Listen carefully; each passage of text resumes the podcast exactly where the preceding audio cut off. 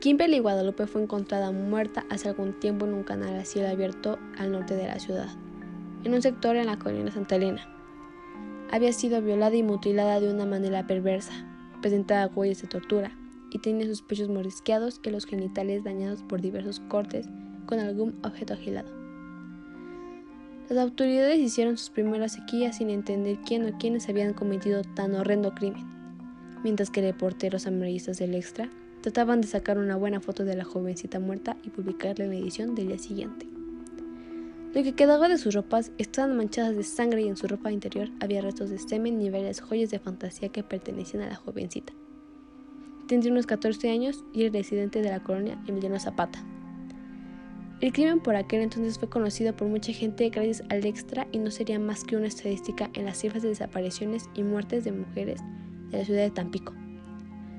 Siendo la familia de escasos recursos, la justicia no llegaría jamás para ellos. Lo extraño de este caso es la forma en que se descubrió el perpetrador del crimen y es de una manera algo escalofriante, sin desmeritar el hecho de la muerte de la joven. Después de aquellos días del asesinato de Kimberly, la gente poco a poco se fue olvidando de aquel acontecimiento.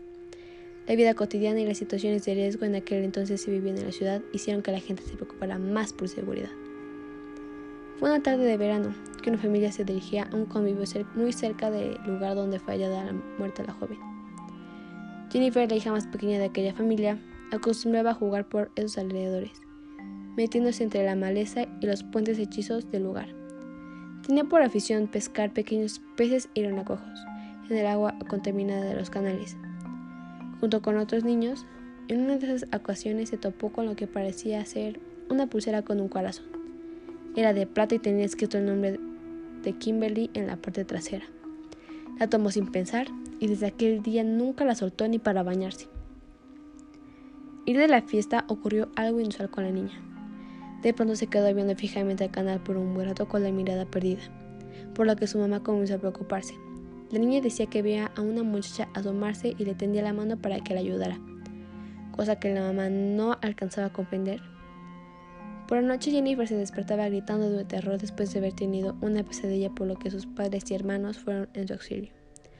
Al preguntarle qué había soñado, la niña tan solo decía que se veía a sí misma siendo atacada por un señor que la golpeaba y le cortaba con un exacto.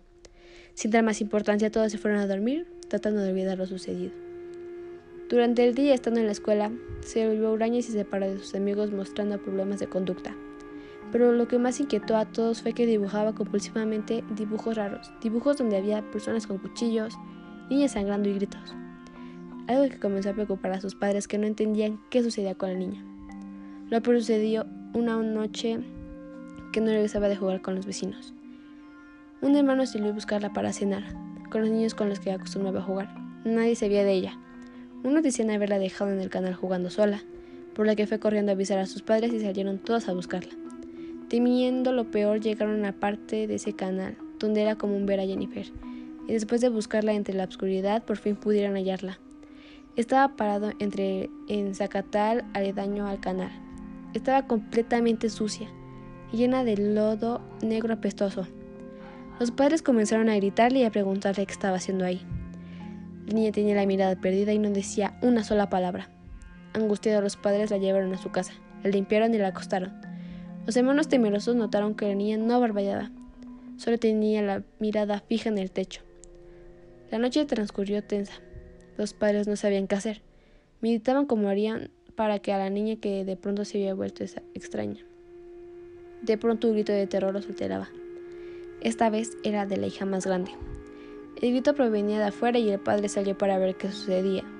La jovencita estaba cuclillada fuera del baño y temblando señalando la ventana del cuarto de las niñas. Ahí estaba. Era una muchacha, papá. Tenía sangre por todos lados. ¿Qué muchacha? ¿Dónde está?